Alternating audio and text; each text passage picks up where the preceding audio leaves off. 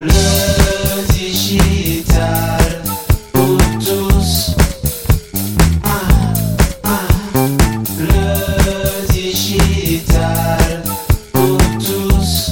C'est le débrief de la semaine. Oh, le moment gourmandise, comme on l'aime tant. Ce débrief ce vendredi où tous les participants de la semaine peuvent revenir nous donner leur en commentaire ce qu'ils ont noté, ce qu'ils ont perçu, ce que cela leur a amené comme matière à réflexion. Et puis, si vous avez écouté cet épisode du podcast sur votre plateforme de balado diffusion préférée, vous pouvez aussi venir participer. C'est tous les vendredis, c'est en direct, c'est sur LinkedIn. Pour ce débrief de la rédac, je ne suis pas venu seul, je suis venu accompagné d'un garçon formidable, très talentueux. Il s'appelle Christian Bellala. C'est un pilier historique de la rédac. Bonjour Christian. Bonjour PPC, bonjour à tous et à toutes, et je suis ravi d'être là une nouvelle fois. Eh ben nous aussi, on est ravis de t'accueillir. On démarre avec le, le programme. Cette semaine était très intense. On a parlé de, ouais, de comment on peut piloter son entreprise à l'autre bout du monde. L'invité, c'était Benoît Raphaël, le fondateur de Flint Media. Mardi, on a parlé de pricing, de TJM et d'autres joyeusetés des indépendants. L'invité, c'était Catherine Barba, la serial entrepreneuse et fondatrice de Envie School, l'école des indépendants. Mercredi, on a parlé d'employés advocacy. Oui, tu sais, ces, ces collaborateurs, ambassadeurs sur les réseaux sociaux, qu'est-ce que ça change pour de vrai? L'invité, c'était Alexandre Durin, le cofondateur de Chéri Advocacy, une plateforme qui permet de déployer stratégies d'employés advocacy, de social selling, de social sourcing, de social recruiting aussi. Et puis, jeudi, bel épisode sur les NFT et le Web 3. Quel impact pour les industries créatives les artistes, les, et puis toute la chaîne de valeur autour de ces, de ces sujets-là. On revient sur le détail de la semaine avant d'attaquer avec le fil rouge. Lundi, piloter son entreprise de l'autre bout du monde, qu'est-ce que ça change? Christian, qu'est-ce que tu as retenu de ton côté? Euh, moi, j'ai retenu euh, bah, un grand, euh, un grand courage de, de Benoît, et puis c'est un grand signe, c'est qu'il faut oser. Il a osé le faire, et c'est vrai que du coup, bah, ce qui, toute sa démarche a été très intéressante, et c'est vrai que beaucoup peuvent, peuvent s'y reconnaître dans le sens où ça donne des idées, des envies, ou y avoir pensé. C'est qu'il a fait le pas. Et, euh, et c'est vrai que du coup, c'est une prise de conscience. Donc, c'est vrai qu'on on a traversé une crise, euh, on en est sorti, peut-être pas, on ne sait pas encore justement. Et c'est vrai que du coup, ça donne des opportunités de, de travailler autrement. Je crois que ça, ça a été ça euh, le grand message. Et euh, c'est vrai que d'avoir été enfermé, je crois que tout le monde euh, en, a, en a bien souffert. Et c'est vrai qu'il a osé faire euh, faire le pas. Et c'est vrai que du télétravail, euh, qu'on soit à 10 mètres de, son bureau, euh, parce que des fois je dis aussi que télétravail, ça se fait aussi en présentiel, parce que quand on va en présentiel, qu'on s'enferme dans, un petit bureau pour faire du Skype euh, ou autre euh, visio avec quelqu'un qui est ailleurs, bah, c'est un peu du télétravail, mais sur le bureau. Donc c'est vrai qu'on peut le faire à 10 mètres, mais pourquoi pas à 800 kilomètres euh, voire plus, voire 10 000. Et c'est vrai que Benoît a eu courage de le faire. Donc moi, c'est le courage euh, que j'associe à, à Benoît. Et c'est que c'est une expérience qui vit, qui est, qui est géniale. Et le fait de nous l'avoir euh, relaté avec les déboires qu'il a eu, j'ai trouvé ça super, euh, super génial. C'est une autre façon de travailler. C'est ça que je retiens. C'est vraiment une autre façon de travailler. C'est une belle aventure, beaucoup de courage d'ailleurs d'avoir sauté le pas, de se dire allez je pars à, à 12 000 kilomètres de mes clients, de, de, de mon équipe aussi, et, et je vais euh, bah, piloter ça dans un endroit euh, idyllique, nous a-t-il dit. Moi, je trouve ça formidable parce que ça amène aussi à se dire, bah, finalement, relativisons aussi peut-être les, les distances. Il nous expliquait que depuis euh, de longs mois, il avait pris l'habitude de travailler en distanciel, en remote, euh, en visio, avec euh, à la fois ses, ses équipes, mais aussi ses, ses clients. Et finalement, on se dit, bah, peut-être que ça change pas grand-chose. On a Vanessa, fidèle du matin, qui nous dit qu'elle a beaucoup apprécié la sincérité, l'ouverture d'esprit et l'humilité de Benoît. C'est vrai que c'était, on sentait vraiment cette, cette très grande sincérité, ce côté très cash, mais ça c'est tout Benoît. Et puis Pascal nous signale, c'est plein de ressources intelligentes cette semaine. C'est vrai que c'était une belle, belle semaine. On va, en parler sur ces ressources. T'as noté quoi d'autre, toi, euh, Christian, euh, de l'in- de l'interview de, Benoît Raphaël? Une chose importante qu'il a dit, c'est que c'était un mode de fonctionnement bah, qui pouvait pas euh, correspondre à tout le monde et c'est vrai qu'il fallait s'adapter. Et, euh, et c'est vrai que euh, du coup, il y a une petite anecdote que j'ai notée parce que du coup, c'est ce que j'ai vécu aussi euh, avec le travail. Euh, en télétravail, quand on était enfermé, donc euh, bah, du coup, on s'est rapproché du fait du distanciel avec nos moyens de communication. Donc du coup, bah, que ce soit en visio ou par euh, par téléphone euh, ou juste en audio. Et c'est vrai qu'on on échangeait beaucoup. Et le fait d'avoir repris en présentiel, euh, donc c'est le, le petit piège, c'est que du coup, je me suis retrouvé à parler beaucoup moins avec mes collègues qui étaient juste à côté de moi, alors que je parlais beaucoup tous les jours avec eux quand on était très loin, à plus de 50 km. Donc c'est vrai que c'était c'était assez rigolo. Et donc c'est vrai que Benoît a porté le a mis le doigt dessus, hein, que c'est un mode de fonctionnement du coup qu'il faut, faut faire un petit peu euh, attention dans le sens il faut apprendre à fonctionner différemment Et euh, donc c'est vrai qu'on on gagne beaucoup en, par contre, en, sérénité euh, mentale, comme il l'a dit, quoi. C'est, euh, il, est plus zen. C'est vrai que bah, nous, les Parisiens, bah du coup, euh, on souffre un petit peu, et c'est aussi valable dans les autres grandes villes, hein, des, transports pour aller en présentiel. Et c'est vrai que du coup, là, en, en distanciel, donc du coup, on a ça en moins, on a le, le cadre vie qui peut être différent. C'est quand même beaucoup plus agréable de ne pas être stressé, de pas arriver en sueur dans des salles de réunion, les uns aux autres. Et c'est vrai que du coup, voilà, ça, et c'est l'occasion aussi, c'est important, il l'a dit, hein, et, euh, j'approuve complètement, et, c'est ce qu'on essaye euh, à plusieurs d'a- d'appliquer aussi dans le monde professionnel, c'est d'alléger les réunions. C'est vrai qu'avant, c'était courant, je crois, on est tous concernés de faire des réunions de deux heures, euh, qu'on appelait ça des réunions de pilotage, et puis on se retrouvait une semaine après refaire une réunion de deux heures pour récapituler ce qu'on avait dit, puis du coup, on recommençait. Et voilà, donc des projets qui, qui traînent et qui traînent. Et c'est vrai que se, se limiter à 30 minutes, donc 45 minutes max, moi j'aime bien ce truc parce que du coup on fait un petit quart d'heure de pause et ça laisse le temps de, de changer de salle ceux qui sont en distanciel, euh, enfin en présentiel pardon, j'y arrivais. Et, euh, et puis donc du coup en distanciel de se faire quelques pas parce qu'il faut pas rester non plus figé sur une chaise. Et, euh, et voilà donc c'est des modes de fonctionnement. Donc Benoît l'a bien dit. Euh, donc on n'a pas tous les mêmes modes de fonctionnement. Et euh, du coup c'est l'occasion de- d'en profiter, de sauter le pas. Et c'est vrai que je suis je suis épaté et impressionné par Benoît et je lui tire mon, vraiment mon, mes chapeaux, comme j'en ai plusieurs, je lui tire mes chapeaux. Tirons les chapeaux à Benoît. Euh, il a mis le doigt, Benoît aussi, sur, euh, et il reviendra d'ailleurs dans un aux épisodes, sur, sur le phénomène du digital nomadisme. hein. Euh, ces patrons d'entreprise, ces freelances euh, qui, qui partent à l'autre bout du monde, voilà, qui se baladent et qui travaillent de n'importe où, euh, voilà, avec des horaires décalés. Euh, ça, c'est ça, c'est, je pense, une sacrée transformation. Je crois qu'il y en a plus de 3 millions et demi euh, de digital nomades, donc ça, c'est quand même un phénomène important. Et puis moi, moi, ça m'a donné aussi une matière à réflexion.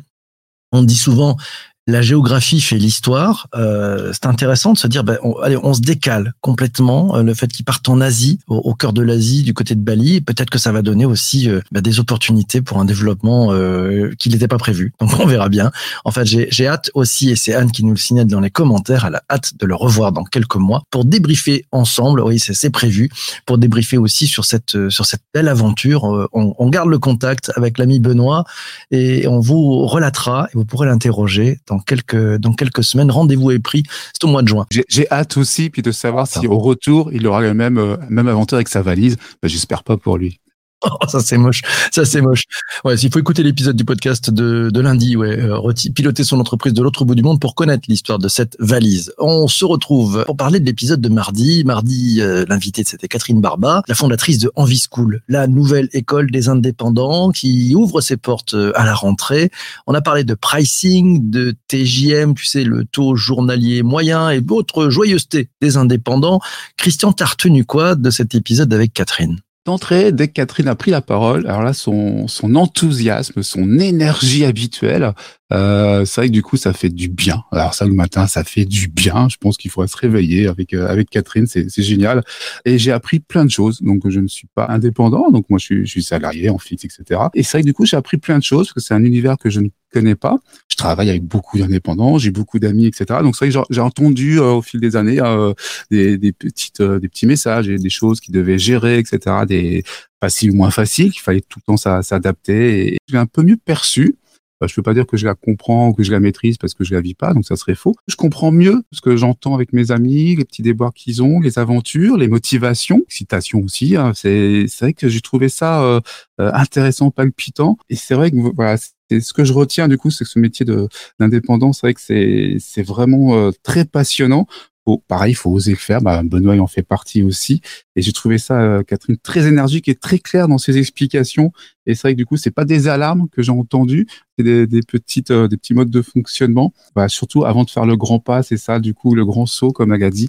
Euh, c'est ça que j'ai que j'ai retenu, les petites, euh, les petits tips à faire attention et de pas suivre toujours euh, ce qu'on entend. Et puis de belles règles, hein, de belles règles. Euh, moi, je trouvais que cet épisode en fait concernait aussi bien les, les indépendants que, que ceux qui ne le sont pas, puisque c'était très riche. En fait, on a parlé finalement du juste prix. Quel est votre juste prix Euh, Elle a dit que l'argent c'était c'était très important et c'est important. Alors encore plus quand on est indépendant. Mais, mais finalement, cet épisode était sur le sujet de comment on fait un pricing en fait. Et, on le voit avec euh, bah, les, amis qu'on peut connaître qui sont indépendants et qui ont toujours un peu de mal à dire bah, quelle est ma valeur? Bah, quand on est salarié, euh, bah, on peut aussi se poser la question, se dire quelle est ma valeur? Et puis le, bon réflexe qu'a donné Catherine, parler avec le client d'abord. D'abord, aller voir celui qui euh, est, le donneur pour bien comprendre son besoin et ça va pouvoir permettre de, de paramétrer les choses. Et je pense que c'est quelque chose que l'on peut appliquer aussi quand on est salarié en se disant bah tiens quelle est la valeur des choses? Quel est le temps que je vais y passer? Et comment je peux aider l'autre euh, finalement à, à, générer de la valeur? Puisque le sujet c'est c'est de générer de la valeur ensemble et de générer de la valeur commune. Valérie de son côté a noté en disant il faut oser, osons. Voilà, c'est ça, c'est elle a noté ça du côté de cet épisode. Est-ce que tu as noté d'autres choses de ton côté, Christian? C'est exactement ce que tu disais. C'est vrai qu'avant de, de, parler d'un de, de, prix euh, de soi, c'est de parler de son offre. Et c'est vrai que c'est une grande leçon, comme tu disais, donc pour les salariés, mais aussi pour les entreprises. Et même si on est des, un grand groupe de 440, c'est vrai que souvent on a des prix, donc c'est vrai qu'ils sont pas calculés non plus euh, au pif. Enfin, c'est pas une roulette qu'on tourne et puis on sort tiens telle offre, ça va être tel prix. Mais c'est vrai que des fois on peut s'interroger et pourquoi pas se repositionner et essayer de voir un petit peu ce que vaut vraiment l'offre avant d'attendre qu'il y ait un concurrent entre guillemets qui vient casser les prix. Donc c'est vrai qu'on peut peut-être s'interroger un petit peu avant. C'est vrai qu'il faut être proche de ses clients, toujours à l'écoute et s'adapter. Alors c'est vrai qu'en indépendance, on, on, a tendance à croire que c'est euh, plus souple. Alors ce qui est vrai hein, par rapport à un grand groupe où du coup il y a 20 euh, personnes qui vont euh, qui vont réfléchir, qui vont décider une plus 1, validation plus 2, plus 3, etc. Donc c'est assez lourd. C'est qu'en indépendant, on peut faire soi-même mais c'est quand même une grande responsabilité parce qu'il faut réagir de suite. C'est vrai que c'est quand même des, difficultés euh, qu'il faut gérer au quotidien. Et une des difficultés donc qu'a qu souligné Catherine, donc ça je le retiens si jamais un jour j'ai le courage d'oser. Le temps passant, je sais pas si j'aurai ce courage, euh, mais du coup, c'est de faire attention aux plateformes qui du coup font l'erreur. Donc, ce qu'on disait juste avant, que, comme les grandes entreprises, et euh, c'est ils demandent en fait euh, donc le, TGM tout de suite euh, quel prix pour un service en fait.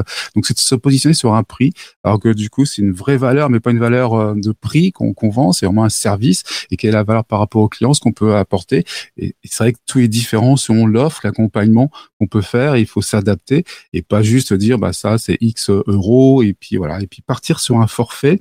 Euh, j'ai bien aimé ça ce, quand on a rebondi dessus. C'est vrai que du coup ça ça s'accompagne aussi, ça évolue au fil du temps. On va pas lancer un forfait le premier jour parce qu'on ne connaît pas. c'est mon point de vue, je pense qu'elle ce qu'elle a dit aussi. Hein. On connaît pas vraiment le besoin du client, donc faut vraiment identifier le besoin, l'accompagner et puis euh, et puis continuer. C'est c'est juste ça que surtout ça que j'ai retenu. Voilà, c'est que les indépendants c'est deux métiers c'est celui qu'on sait faire, son expertise qu'on peut faire tous les jours, et aussi celui de vendeur. Oh là, du coup, je suis très très très très pas bon, mais voilà, faut être aussi vendeur. Et c'est vrai que du coup, bon là, du coup, ça me met un grand frein si je veux sauter le pied de, de pouvoir me lancer dedans parce que je suis pas du tout vendeur. Et c'est vrai que du coup, c'est deux métiers qu'il faut savoir faire, le sien et celui de vendeur c'est plutôt riche hein, ce qu'elle a dit. Ça, on s'aperçoit que finalement les indépendants sont, sont des gens qui sont très complets. Hein. Ils doivent maîtriser leur, cœur d'activité, ce qui les positionne, ce qui les différencie, et en même temps bah, être bon vendeur. En même temps, ça va faire de la finance parce que bon, il faut gérer sa compta quand même aussi. C'est pas tout d'avoir un, expert comptable avec soi. Euh, c'est pas mal.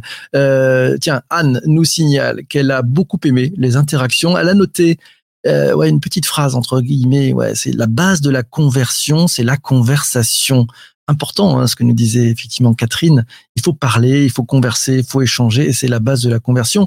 Elle a noté aussi autre chose, notre amie Anne, percevoir pour mieux recourir. Oui, c'est-à-dire qu'il faut ouvrir les oreilles, essayer de comprendre le besoin qui est en face. Et puis, dernier point qu'a noté Anne, le prix psychologique, c'est aussi une réflexion multidimensionnelle. C'est-à-dire qu'il faut vraiment intégrer plein, plein, plein d'éléments dans, dans toute cette façon de, de faire son prix. J'ai adoré finalement cette façon, et, et tu l'as dit, euh, euh, l'amie Catherine a une énergie incroyable, hyper communicative, mais, mais on voit bien que c'est cette dynamique qui vise à, aussi, quand on réfléchit au prix, on, on regarde sur trois prismes. Hein. Euh, combien ça nous coûte et la marge qu'on peut faire au-dessus. Euh, quel est le prix du marché? Qu'est-ce qu'il y a autour nous Puis quel est le prix psychologique aussi pour le, les clients la vérité, on l'a vu dans cet épisode, est entre les, trois. Voilà, c'est un peu le, c'est un petit peu l'ikigai du prix, si on peut parler comme ça.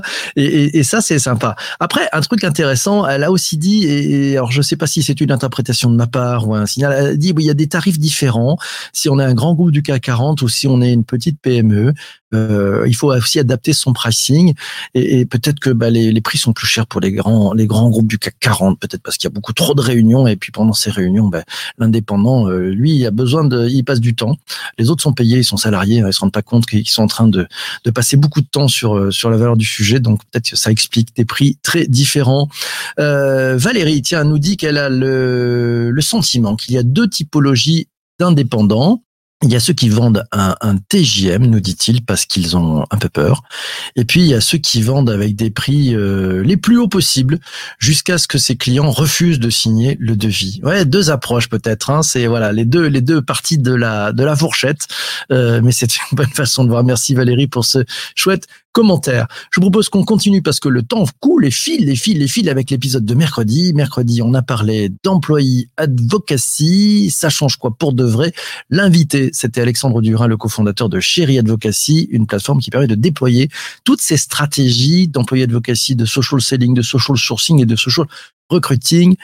Euh, Christian, t'as retenu quoi de cet épisode sur les collaborateurs ambassadeurs? Ah, les collaborateurs en ambassadeurs. C'est vrai que c'est, c'est, fabuleux. C'est, c'est vrai que c'est un vrai engagement. Alors c'est vrai que ce que j'ai retenu, ce que disait euh, Alexandre, hein, c'est, c'est vrai que dès le début, donc faut faire attention euh, de pas être en mode, euh, comme il disait, homme sandwich, en mode automatisme. Euh, donc ça, je, je pense qu'on l'a tous vécu dans nos entreprises. Hein, pour ceux qui sont d'entreprise, hein, on a une direction euh, de la com ou digital qui, qui nous dit en fait quoi tweeter, euh, quoi quoi poster à gauche et à droite avec les messages euh, qu'il faut écrire. Donc on se retrouve euh, dans, comme des robots, donc des automatismes, donc des hommes sandwich. on, représente la marque en tant que salarié, mais voilà du coup l'engagement, bah voilà, c'est juste du, du copier-coller. Donc, quand on met des bots, hein, voilà, quand on met des robots, c'est facile à programmer, ça se fait en 30 secondes. Euh, voilà. Et donc, l'employé Advanced donc c'est surtout pas ça euh, et surtout pas. Et c'est vrai que là, du coup, j'approuve totalement et je témoigne de toutes mes tripes. Euh, c'est pas du tout ça l'engagement. C'est vrai que euh, l'engagement, c'est vraiment dans ses tripes. C'est un salarié convaincu par sa marque. Et c'est vrai qu'après, c'est naturellement, c'est ça qui est important et que disait aussi Alexandre, hein, c'est que du coup le, le vrai ambassadeur, bah, c'est naturel, c'est son sa conviction, c'est ses envies à lui, c'est ses valeurs, ses propres valeurs qui rejoignent son entreprise souvent. En tout cas, j'espère aussi parce que sinon, bah, si on n'a pas les mêmes valeurs, faut faut changer, hein, parce que s'il y a en reculons, c'est pas c'est pas tip top. Je pense que c'est on passe beaucoup de temps. Et donc voilà, c'est donc on peut se baser là-dessus. et c'est vraiment le collaborateur qui est au service de l'entreprise, mais c'est du volontariat et c'est du vrai engagement et c'est euh, une vraie collaboration. Bah, après, voilà, ça se fait pas tout seul. On peut pas non plus laisser dire euh, un petit peu tout. Il faut rentrer dans, dans les valeurs, il faut avoir des bonnes informations, des bonnes pistes, des bons éléments. Voilà, et en accompagnant progressivement, bah là, du coup, c'est du gagnant-gagnant. Et même plus que là, je pense qu'on va beaucoup plus loin que du gagnant. C'est du triple gagnant parce qu'on rajoute aussi ceux qui suivent euh, le, le salarié qui, du coup, est est vraiment vitrine de, sa marque qui, où il est engagé. C'est un épisode passionnant. Hein. Alexandre nous disait, euh, d'abord, il faut démarrer avec du volontariat. C'est-à-dire que ce sont des personnes qui ont levé la main, qui, qui souhaitent euh, bah, finalement faire euh, rayonner, être ambassadeurs pour euh, pour leur entreprise, pour leur, leur marque employeur, pour pour leur marque.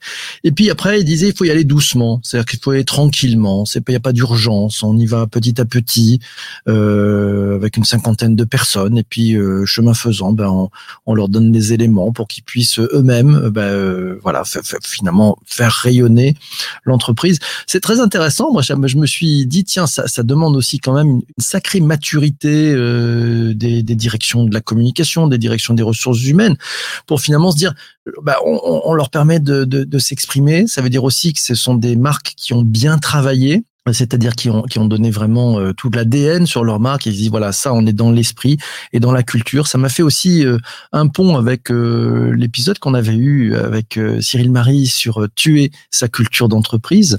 c'est très important la culture d'entreprise. Je me dis finalement l'employé advocacy ça va de pair totalement avec une culture d'entreprise qui est qui est partagée, qui est claire, où la vision est, est, est, vraiment bien posée. Ça rend quand même les choses de façon extrêmement facile. Et on le voit, le, bah, c'est possibilités d'employer advocacy, ça touche, hein, comme on le disait, aussi bien aussi après tout ce qui est social selling, euh, le fait de pouvoir aussi recruter, euh, important. Et puis par les, temps qui courent, bah, ça devient compliqué de recruter. Donc nul doute que ça devrait être des stratégies utilisées par euh, par de plus en plus de, de marques. Christian, un dernier mot. Dernier mot, donc c'est vrai que c'est important, il faut, faut surtout pas faire l'erreur de, de vouloir mettre à tout prix le collaborateur au service de l'entreprise. hein. c'est ce que du coup Alexandre a bien précisé. C'est vraiment du, euh, du volontariat, comme, comme tu le disais. Et euh, donc, faut en avoir envie. Et c'est vrai que le, dernier mot, c'est euh, le jardinage qui m'a plu à la fin, la conclusion d'Alexandre, parce que ça, c'était euh, c'était euh, c'était génial en fait. hein. C'est comme euh, comme jardiner. Donc du coup, bah, on y va doucement. Et après, c'est vrai qu'on a une vraie fondation euh, qui, qui tient la route et, et longtemps. C'est solide. Et tiens, commentaire de Valérie qui nous dit euh, l'employé advocacy, c'est chouette car cela met en exergue toute la problématique de la marque employeur et de la qualité des dirigeants capables de se remettre en question sur des paradigmes différents. Anne a noté de son côté l'évolution à 5 ans avec une réappropriation digitale des marques de leur réseau, de liens collaborateurs, clients, l'onboarding et l'intégration des apprentis. C'est vrai que tout ça, tout ça, c'est, c'est, euh, bah, ça se tient. Hein, c'est, c'est très, très, très euh, serré et il n'y a pas un truc qui, qui vaut plus que l'autre, mais c'est, c'est une suite cohérente qui doit être donnée. Je vous propose maintenant qu'on passe tous, allez, on passe à, euh, au débrief de l'épisode de jeudi. On a parlé des NFT, du Web 3, les impacts pour les industries créatives, musicales, artistiques. L'invité, c'était Sandrine Decorde, la cofondatrice de Artcare, une entreprise spécialiste des projets NFT pour les industries créatives. Christian, alors les NFT, t'as tout compris maintenant? Eh ben écoute, c'est vrai que les NFT, donc euh, je, regardais ça de très très très loin, hein, vraiment, euh, autant l'avouer, parce que c'est vrai que donc, du coup, bon, oui, c'est là, bon, on va voir comment ça évolue. Et c'est vrai que du coup, bah là, j'ai appris plein de choses. Sandrine était passionnante, j'ai appris plein de choses. Donc c'est des choses que j'avais vues plus ou moins, mais voilà, concrètement, euh, est-ce que ça fonctionnait vraiment? Donc là, j'ai compris que maintenant ça fonctionnait bien, du coup. Et c'est vrai que du coup, c'est ce que j'ai retenu surtout, voilà, c'est que c'est vrai qu'avec le Web 2, donc c'est vrai que c'était déjà euh, intéressant. Donc on, un artiste, on donnait une œuvre à des plateformes et puis et puis voilà quoi. C'est vrai que du coup les royalties c'était surtout pour les plateformes et puis après c'était fini. Et, c'est vrai que là du coup avec les NFT donc j'ai appris une chose euh, donc je ne savais pas hein, je l'avoue donc publiquement ouvertement voilà aujourd'hui le 6 mai donc c'est vrai que du coup donc euh, on fait un NFT sur euh, son création donc, revend, ça fait sa petite vie. Bah, du coup, en cas de, de revente, du coup, il y a des royalties qui reviennent encore euh, suite à la revente et revente bah, au créateur, à l'artiste euh, original. Donc ça, j'ai trouvé ça mais fabuleux parce que ça, je ne savais pas euh, à tort parce que j'avais pas regardé exactement le, fonctionnement de près. Et j'ai appris ça et j'ai trouvé ça. bah, ça a fini euh, le jeudi. ça m'a commencé la journée. Impeccable. Et nickel et je suis parti euh, prendre les transports. J'étais en présentiel ce jour-là donc de très bonne humeur même si j'étais en retard dans les transports. J'étais de très bonne humeur parce que j'avais appris un truc pour la journée et qui va me rester un petit un petit bout de temps. Je trouvais ça génial épisode passionnant. Euh, il y avait d'abord beaucoup de questions. C'était très riche. Hein, C'était très très riche.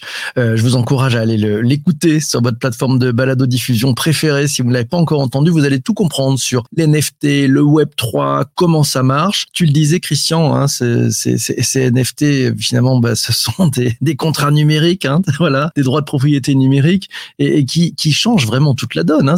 Moi, je pense que c'est la, la, enfin, ce que je disais dans la fin de l'épisode, c'est la grande désintermédiation. C'est-à-dire qu'en fait, les vont pouvoir toucher, si ça fonctionne, bien entendu, euh, beaucoup plus d'argent que que- qu'ils ne le font aujourd'hui parce que ça change toute la chaîne de valeur. En fait, ça, ça redonne l'argent à, à celui ou celle qui crée, en fait, un maximum, et non pas à tous ceux qui font savoir autour. Donc, il y aura toujours besoin de marketeurs, etc. Mais ça, ça, ça revient un petit peu à plus donner les clés. Il y aura un impact fort des communautés. C'est ce qu'on a vraiment entendu dans cet épisode. C'est là où ça va se jouer avec les communautés. Donc, on, on voit bien que c'est, c'est, ça y est, c'est parti pour ce web euh, d'une nouvelle façon, un peu revu. Et puis des sujets de gouvernance aussi. Elle a parlé de gouvernance avec ce, web 3 dans tous ces, dans tous ces nouveaux aspects. Donc, on en est qu'au début. C'est ça aussi la bonne nouvelle. Hein. Je, te, taquinais tout à l'heure, Christian, en disant, bah, t'as, enfin compris, etc. Sachez-le, on en est au tout début, euh, et c'est, on est en train de construire le pont en, marchant dessus. Donc, euh, voilà, c'est, plus simple que ça. Passionnant, en tout cas, c'est NFT. D'ailleurs, on continuera avec les NFT. Je vous donnerai le programme de la semaine à venir. On aura d'autres épisodes sur les NFT, sur le Web 3. Qu'est-ce que ça change? On, on va parler de, de tout ça. Est-ce que tu as retenu quelque chose d'autre, Christian, de ton côté bah, comme c'est les débuts, ce que j'ai retenu, donc c'était les termes de Sandrine, j'ai adoré. C'est vrai que du coup, c'est un petit peu quand même encore le, le Far West dans, dans, dans cette histoire, dans cette belle aventure qui, qui commence. Il y, a, y a une chose que j'ai bien retenue, que j'ai adoré. Donc là, j'invite tout le monde à écouter l'épisode. C'est l'exemple de, de Snoop Dogg. Je pense que là, ça résume bien le fonctionnement, euh, ce nouveau fonctionnement qui est, qui est intéressant, où là, j'étais super intéressé. Je pense que ça peut intéresser tout, le- tout le monde. Donc, allez écouter l'épisode si vous ne connaissez pas ce petit clin d'œil de, de ce qu'a fait Snoop Dogg. Ouais, à écouter, à voir, à réécouter cet épisode en entier parce que Mm. il est très très riche. On passe maintenant à la séquence, à la séquence du fil rouge. Alors c'est parti, Christian. Est-ce que tu as trouvé un fil rouge et on prend le, le fil rouge des, des participants juste après. Alors moi le fil rouge, euh, donc c'est vrai que du coup c'est une semaine très riche, on va essayer de faire rapide parce que c'est vrai que le temps passe, on n'est pas en avance. Alors c'est vrai que depuis le, le début, donc c'est vrai qu'il y a l'aventure de, de Benoît au bout du monde, euh, Catherine qui continue, elle enchaîne les aventures en fait, euh, Catherine. Donc Alexandre c'était passionnant et puis donc la Sandrine. Et c'est vrai que donc moi le petit point commun, donc je ferai un petit hashtag qui concerne euh, tous ou alors les, les, les conditions de ce qui euh, sont exposés, c'est euh, oser. Euh, Voilà, c'est mon petit, c'est mon petit. euh, c'était une semaine où du coup, ce que j'ai compris, c'est euh, il faut oser, voilà, de, de tout, de son mode de fonctionnement jusqu'à une nouvelle technologie. pour la rémunération ou autre, ou pour euh, en tant que créateur, voilà, oser, ça sera mon petit euh, fil rouge en hashtag oser. Bien joué, bien vu. Allez, je te donne aussi le mien parce que sinon ça serait pas drôle.